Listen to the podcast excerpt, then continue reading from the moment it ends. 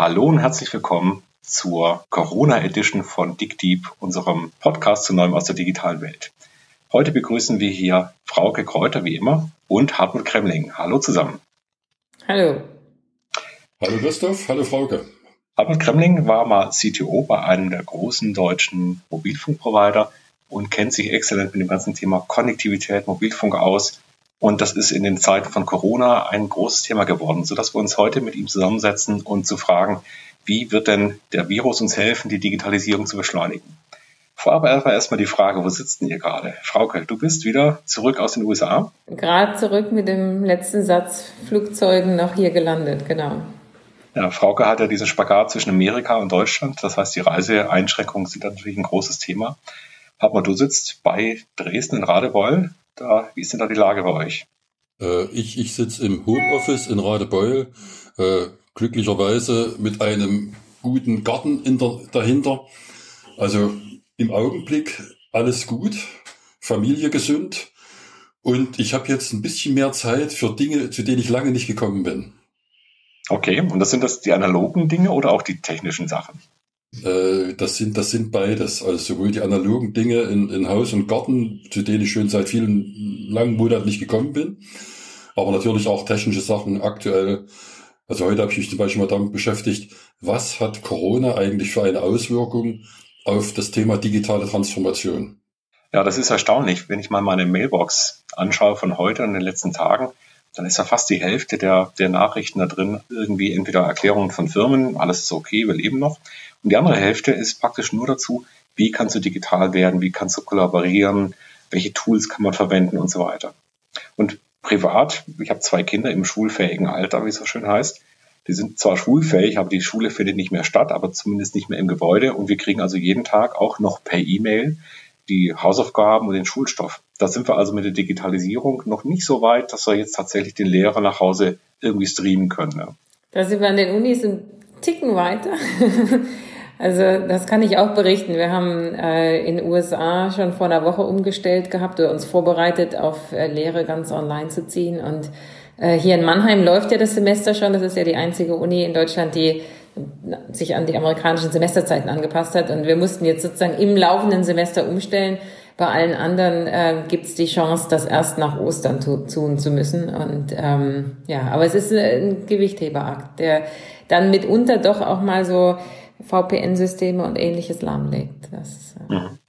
Ja, das haben wir jetzt auch schon äh, festgestellt, dass wir, ähm, wir sind in der Microsoft Cloud, also Microsoft Azure und haben dort eben alles über Teams laufen. Und äh, da gab es ganz am Anfang die ersten Aussetzer, mussten aber auch feststellen, dadurch, dass das alles virtualisiert ist, ist es wohl sehr schnell gelungen, tatsächlich auch die Kapazitäten zur Verfügung zu stellen. Also wir sind gerade voll arbeitsfähig und haben eigentlich keine Ausfälle im größeren Stile.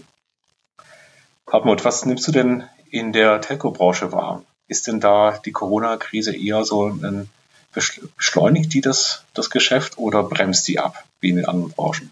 Ach, Christoph, äh, zuallererst würde ich mal sagen, es ist eine echte Krise. Das hat sich keiner gewünscht. Es hat auch, ich glaube, kein Mensch damit gerechnet, dass so etwas passieren könnte. Mhm. Also noch vor 14 Tagen, drei Wochen hätte jeder gesagt, äh, Grenzschließung, Shutdown in Deutschland, undenkbar, unvorstellbar. Und im Augenblick muss man ehrlicherweise sagen, es gibt eine ganze Menge Menschen, die davon direkt betroffen sind und äh, denen unser Mitgefühl, unsere Hilfe gilt.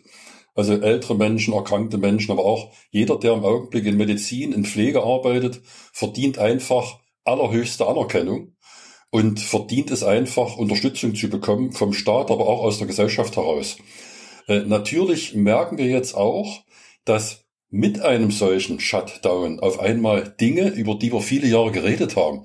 Also zum Beispiel Schüler bekommen Hausaufgaben per E-Mail zugeschickt oder Studenten studieren jetzt auf einmal in Vorlesungen, die online gehalten werden.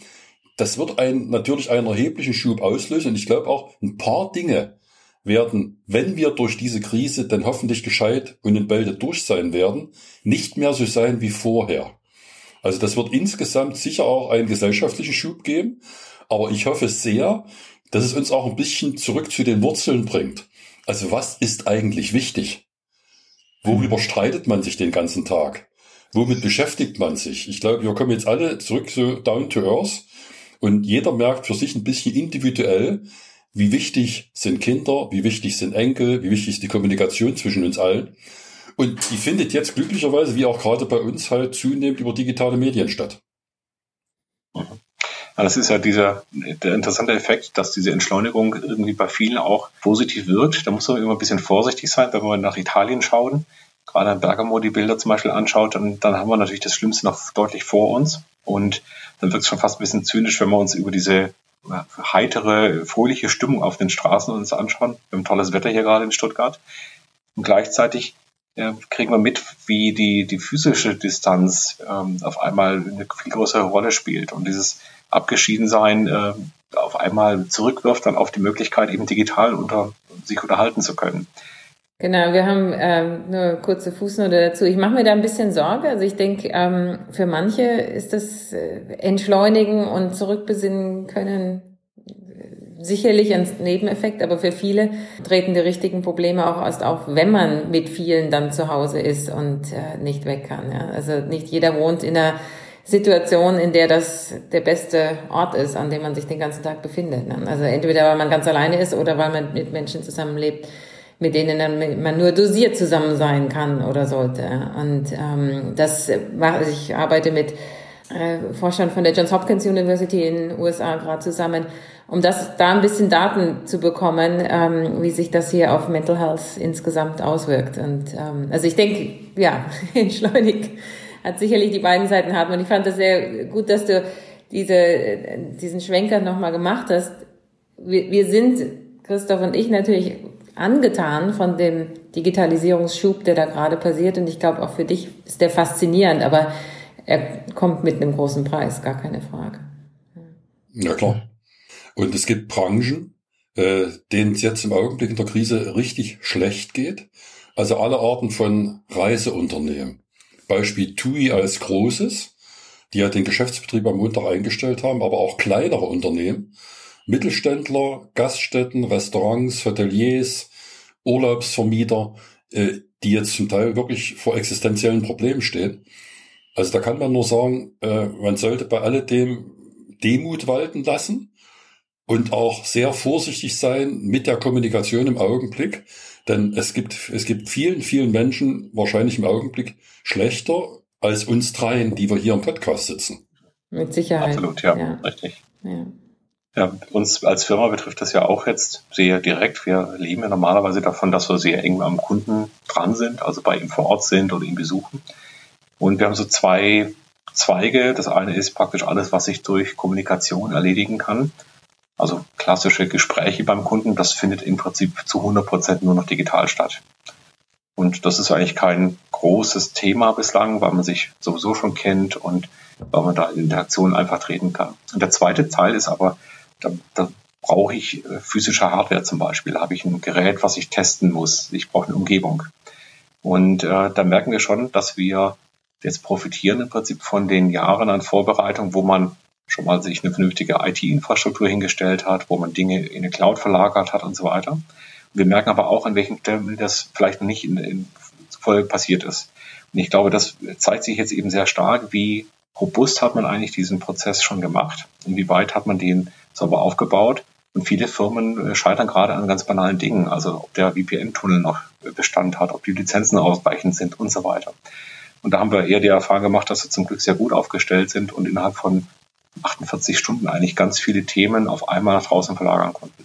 Aber äh, wie du schon sagst, ne? ich meine, für viele waren das große Hürden in der Vergangenheit und äh, mir tun die Firmen und Universitäten und Ämter leid, die jetzt im Schnellverfahren all diese Entscheidungen treffen müssen, für die ihr Jahre Zeit hattet. Ne? Also welches System, welchem System vertraut man, worauf lässt man sich ein, welche Prozesse will man trotzdem noch, also ich meine, sind ja viele Fragen, die da geklärt werden müssen und, und ähm, ich meine, in unserem Buch haben wir dafür plädiert, dass sich die Leute oder Firmen damit auseinandersetzen müssen, aber äh, so schnell das hätte ich keinem gewünscht, gar. Das ist völlig klar. Gibt es ja noch einen anderen Aspekt bei der ganzen Geschichte. Das ist einfach das, die Frage physikalische Konnektivität. Also wie schnell sind denn die Verbindungen der Firmen zur Außenwelt über Internet?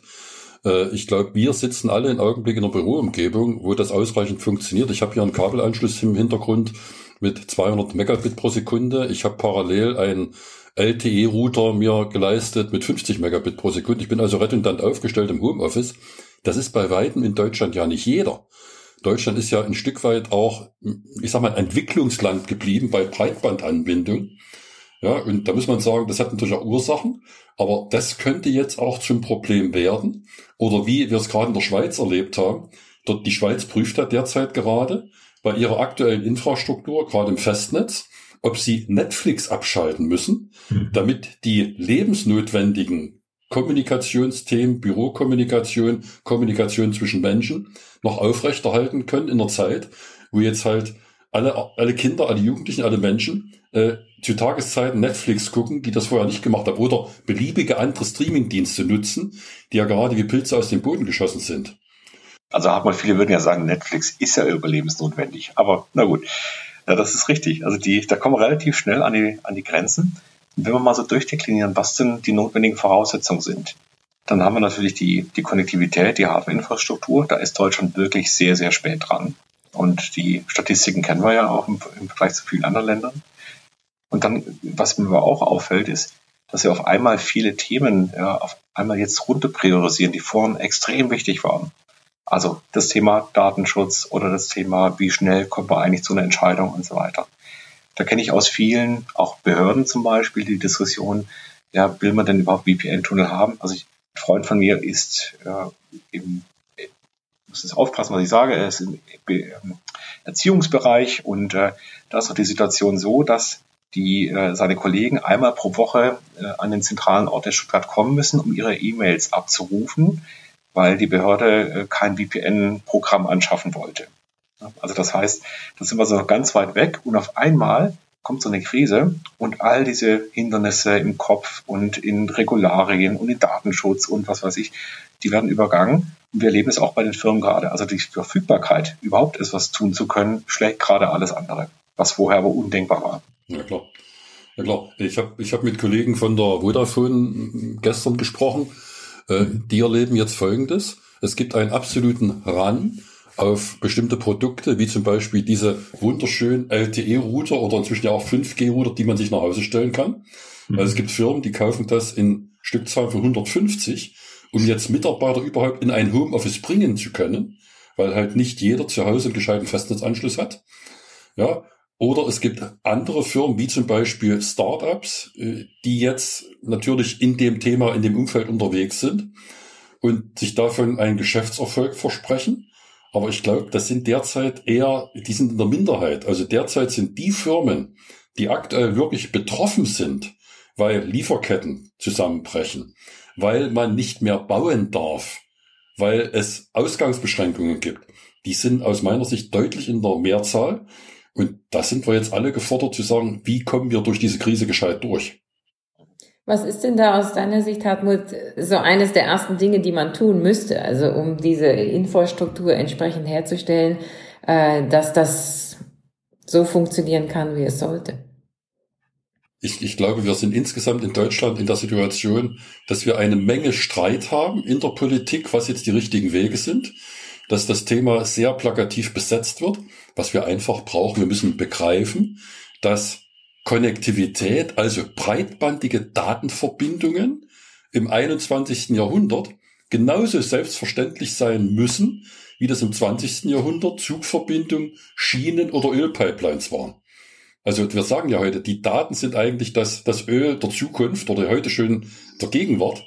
Wir müssen uns einfach darum kümmern, dass wir in Deutschland hier im internationalen Maßstab wettbewerbsfähig werden und eine vergleichbar gute Infrastruktur haben wie viele andere Länder auf dieser Welt.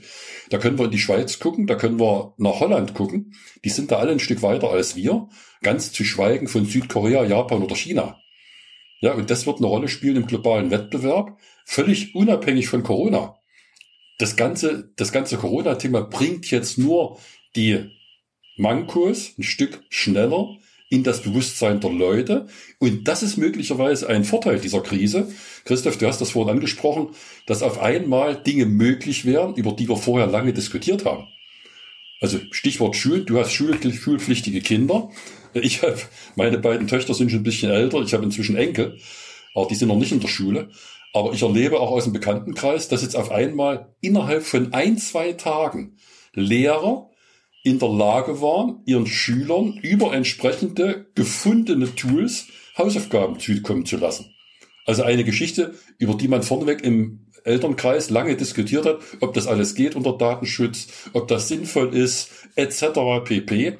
In der Not werden viele Dinge möglich und das ist sicher auch ein Stück Chance in dieser Krise. Frauke, jetzt bist du ja viel mehr in dem Thema unterwegs als Wissenschaftlerin. Ich beobachte das Ganze ja aus einem ganz anderen Blickwinkel. Ich gehöre zu den Leuten, die mal Blackberries äh, unter die Kundschaft gebracht haben und danach folgend Smartphones. Also ich gebe zu, ich bin einer derjenigen, die mit Schuld daran sind, dass das Zeug in der Stückzahl in Eingang in die Bevölkerung gefunden hat. Aber heute müssen wir sagen, ist das eigentlich Stand der Technik. Und wir, wir können froh sein, dass wir in dieser jetzigen Krise diese Kommunikationsinstrumente in der Hand haben. In der Tat, also ich ähm, kann dem nur zustimmen. Ich, ich habe auch ein bisschen schmunzeln müssen. Die großen äh, Social Network Plattformen, die ja in den letzten zwei Jahren wegen allen möglichen Gründen in Verruf geraten waren und plötzlich eine so essentielle Rolle wieder spielen, ja, gehört zur Infrastruktur.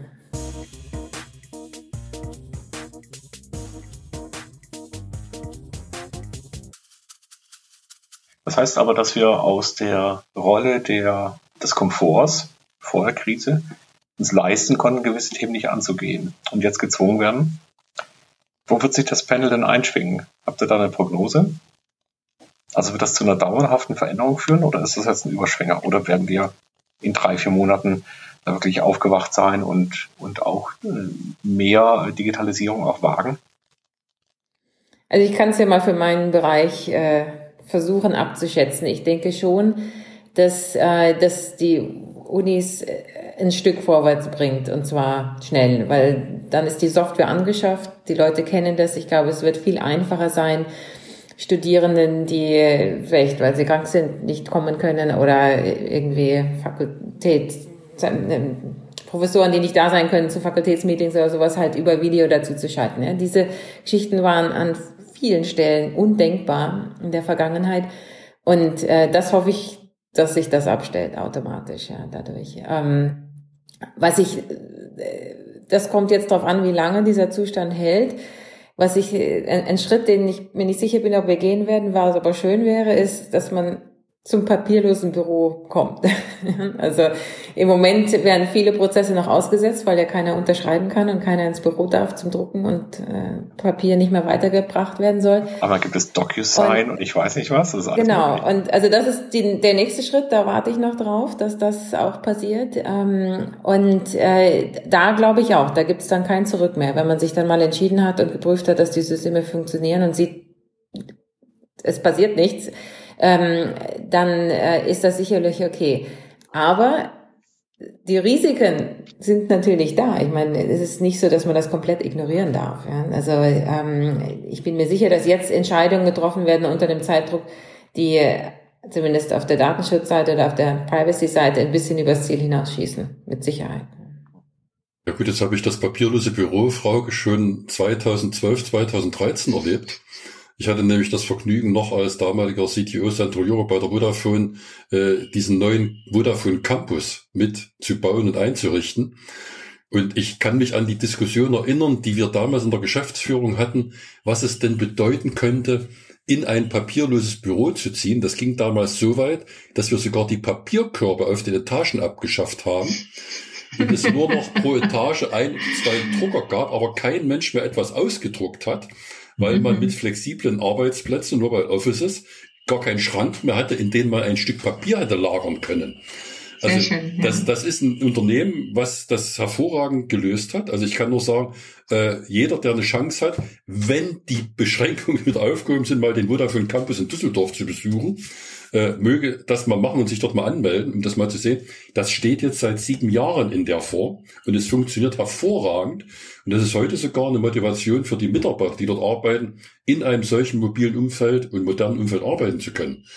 Aber ich habe damals allen gesagt, äh, Herrschaften, das, was wir hier jetzt für uns selbst leben, ist ja genau das, was wir unseren Kunden, Geschäftskunden wie Privatkunden eigentlich verkaufen wollen an modernen Kommunikationsmöglichkeiten.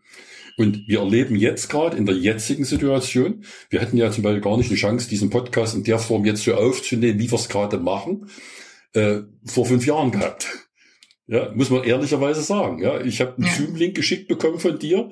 Ich rufe den auf und es funktioniert einfach auf unterschiedlichen Devices. Ja. ja, also da sind wir schon ein ganzes Stück weiter. Und ich glaube auch, die Veränderung, die wir jetzt ein Stück beschleunigt durch diese Krise erleben, ich sage gar nicht Corona-Krise, ist ja eine Gesamtkrise, für, ja, ausgelöst durch ein Virus. Aber es ist eigentlich eine Gesamtkrise auf der ganzen Welt. Es trifft die Brasilianer, die Amerikaner, alle. Ja, es macht halt vor niemanden halt. Aber das, was jetzt hier ausgelöst wird, das wird sich auch nicht mehr zurückdrehen lassen. Also die Lehrer, die einmal jetzt gelernt haben, in einer solchen Situation Hausaufgaben per E-Mail zu verschicken, die werden das weiterhin machen. Äh, ich habe gelernt, dass es Universitäten gibt, die das Frühjahrssemester jetzt verschieben mussten, weil sie eben noch nicht so weit sind. Es gibt andere Universitäten, die gesagt haben, wir starten das Frühjahrssemester aber online. Da will ich jetzt gar keinen Namen nennen, aber das kennst du besser als ich. Ja, also und dieser Wettbewerb kommt jetzt gerade in Gang und am Ende ist es auch ein Wettbewerb unter uns allen. Und ich glaube, manchmal lohnt sich auch, ins Nachbarland zu gucken. Ja, und manchmal sind ja unsere Nachbarn deutlich pragmatischer und schneller als wir Deutschen in unserer zugegebenermaßen manchmal etwas, wie sagt man das, perfektionistischen Art und Weise. Ich habe ein einfaches Beispiel. Wir, wir alle regen uns derzeit über Hamsterkäufe auf.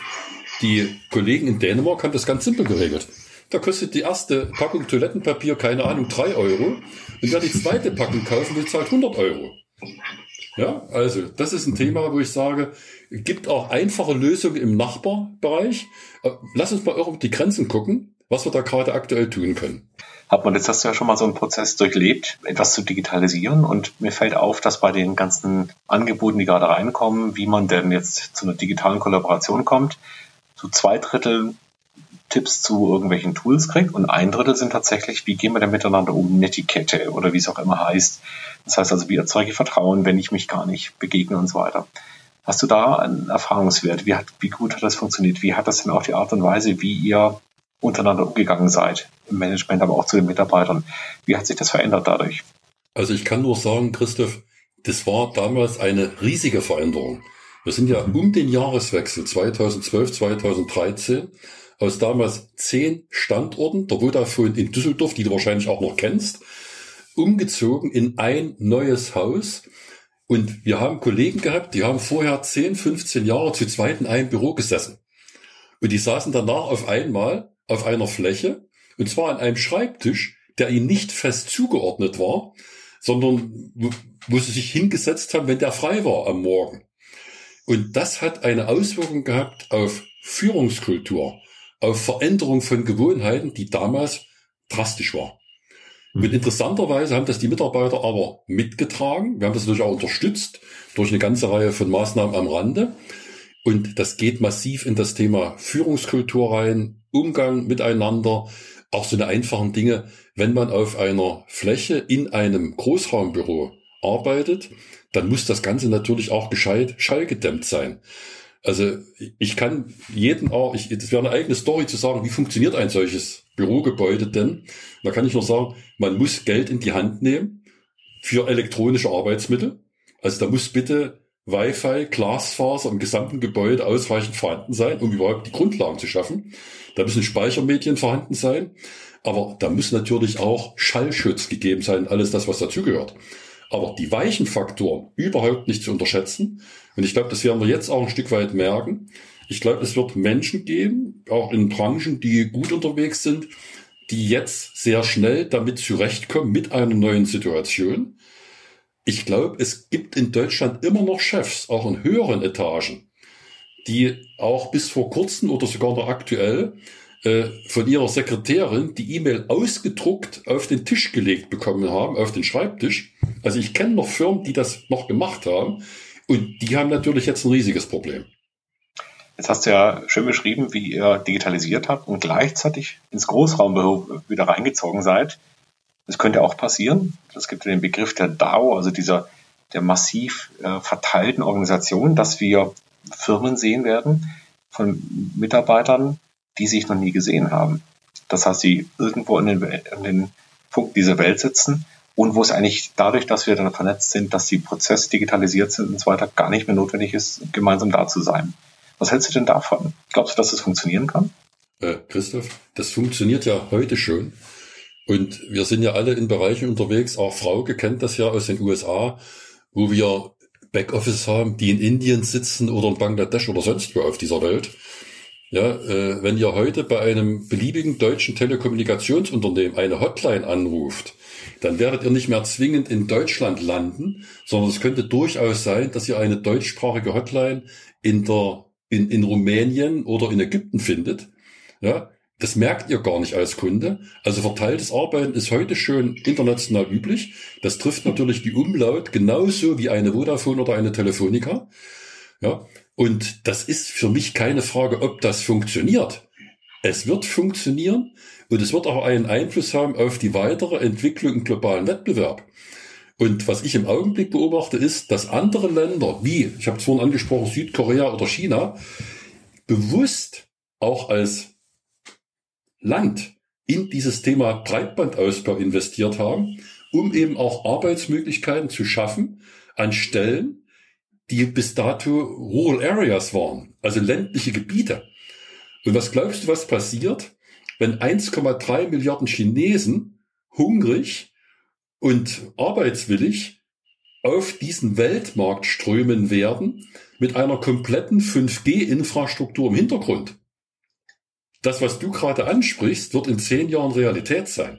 Ich möchte noch eine Anekdote zu dem verteilten Arbeiten erzählen. Ich habe versucht, meinen Flug ja umzubuchen, damit ich hier, bevor die Flüge reduziert werden, noch zurückkommen kann und sprach dann mit dem ähm, Agent da am Telefon äh, von United und sagte, es ist so ruhig im Hintergrund. Ist, äh, wo, wo sind Sie denn? Sind Sie auch nach Hause verfrachtet worden? Und dann sagte er, nee, nee, er arbeitet schon seit 2003 dezentral also der Telefoncenter ist auch dort schon längst so organisiert, dass jeder einfach zu Hause arbeitet. Und er sagte, ich mache hier Pause, Mittagessen mit meiner Frau und dann so erzählte mir den Rest der Geschichte. Aber das hatte mich überrascht, damit hatte ich nicht gerechnet.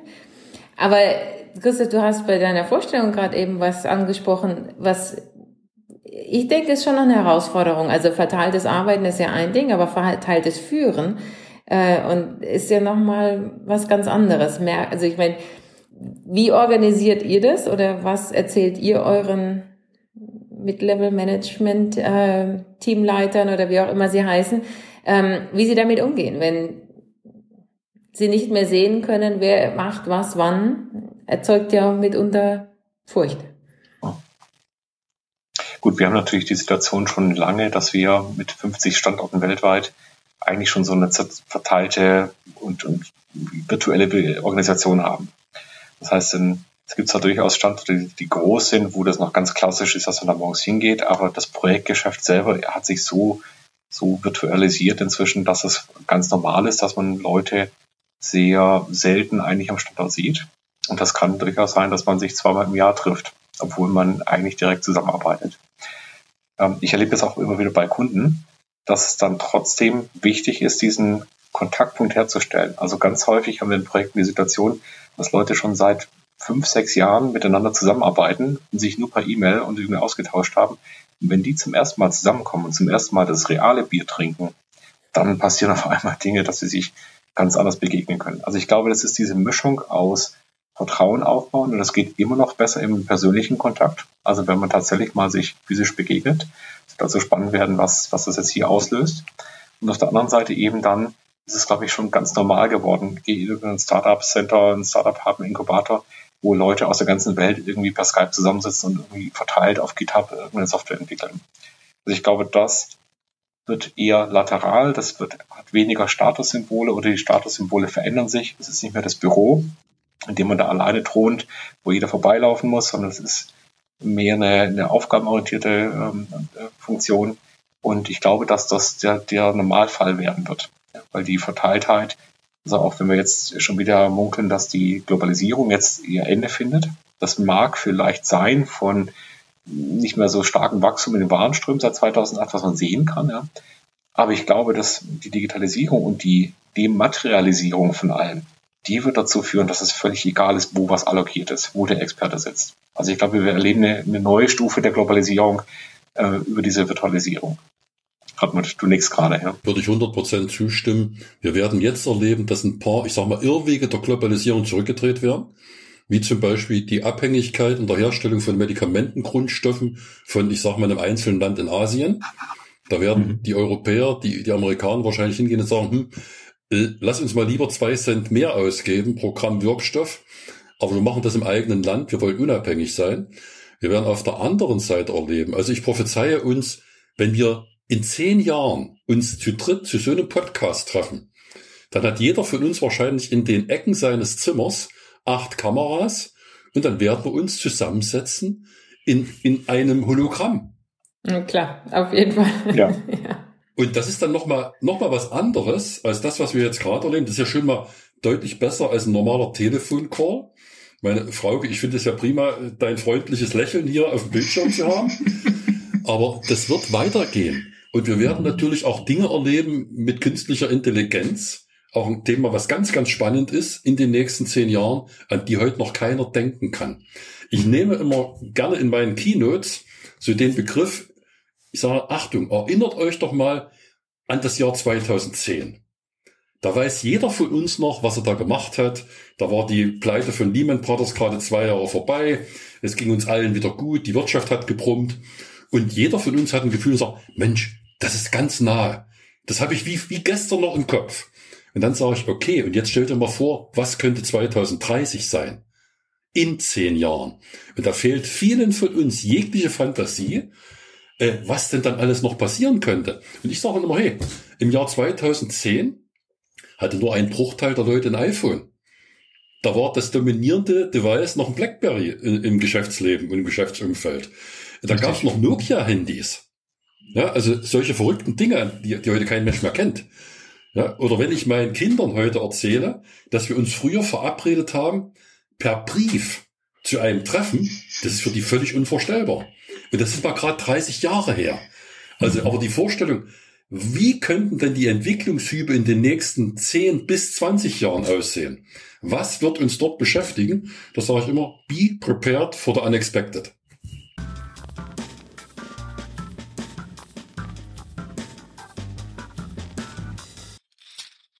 Frauke, ich würde jetzt noch einen ganz anderen Aspekt mal in unsere Diskussion reinbringen wollen. Äh, okay. Unter dem Stichwort Krise, Veränderung, digitale Transformation. Ich wäre sehr gespannt, im Augenblick mal Online-Messwerte der Luftqualität und des CO2-Ausstoßes in deutschen Großstädten zu sehen. Ich habe das Gefühl, ich weiß nicht, ob das stimmt, dass wir derzeit gerade unter den Zielwerten von 2030 liegen. Also für, für Deutschland habe ich es noch nicht gesehen. Für China habe ich die ersten Daten schon gesehen aus äh, über die Zeit hinweg.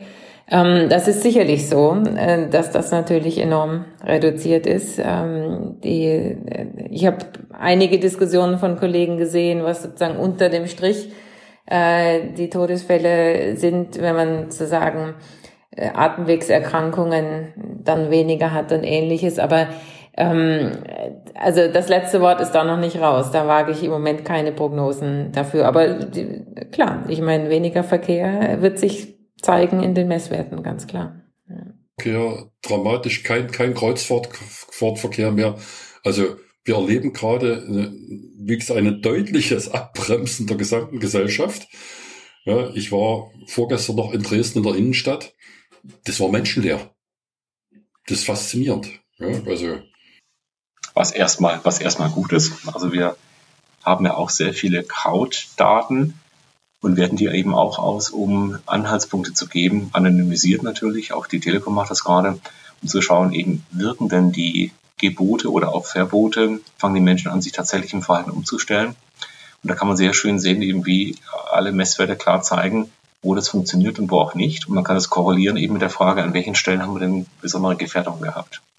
Also auch da sehen wir eben, dass wir mit Daten sehr viel präziser steuern können, als wenn wir einfach nur einen Appell für ganz Deutschland ausgeben und dann einfach darauf bauen müssen, dass man mit der Gießkanne im Prinzip überall die gleichen Regeln anwendet. der Grad ist ja schmal, also die Bevölkerung fängt dann auch an, sofort zu sagen, naja gut, dann sind wir wie in China in einer Überwachungssituation. Ich glaube, da sind wir weit davon entfernt, weil wir tatsächlich mit den DSGVO-Verordnungen und so weiter sehr, sehr gute Regelungen haben, um das erstmal zu verhindern und die Anonymisierung da auch wirklich funktioniert. Aber natürlich ähm, kommen wir in so ein Trade-off-Thema rein. Also an welchen Stellen ist denn das Freigeben von Daten vielleicht auch ähm, ein positiver Weg, um gesellschaftliche Probleme zu lösen, wie das China in sehr, sehr krassem Umfang heute schon tut. Die äh, Kollegen in Israel gerade machen. Ja? ja. Die, die gehen einen ähnlichen Weg und sagen jetzt in dieser Krisensituation, äh, schauen die sich sogar individuelle Daten von Kranken an und mhm. äh, beobachten, ob ein Corona-Kranker sich wirklich an seine Quarantäne hält oder nicht. Also zu dem Mittel greift Israel gerade. Spannende Frage. Ja. Und äh, ich glaube, diese ethische Frage, wo hört die, die Freiheit des Einzelnen auf, wo sie nämlich die Freiheit des Nächsten dann beeinträchtigt, die müssen wir definitiv noch diskutieren. Ja, ich würde sagen, wir sind jetzt einmal so quer über das Weltgeschehen drüber. Ich glaube, die Corona-Krise und die Themen, die sich daran anschließen, die sind definitiv noch viele weitere Folgen wert. Wir werden sehen, was sich in den nächsten Monaten tut. Ich danke euch beiden erstmal für diesen spannenden Exkurs in die ganz konkreten Auswirkungen der Krise. Ich glaube, für uns geht es noch allen sehr, sehr gut. Wir sitzen äh, gesund und mit voller Infrastruktur ausgestattet da und ich hoffe auch, dass es bei unseren Hörern so ist und wünsche uns, dass wir da gesund bleiben und gut durch diese Krise kommen. Alles Gute. Danke. Genau, dir auch, Christoph.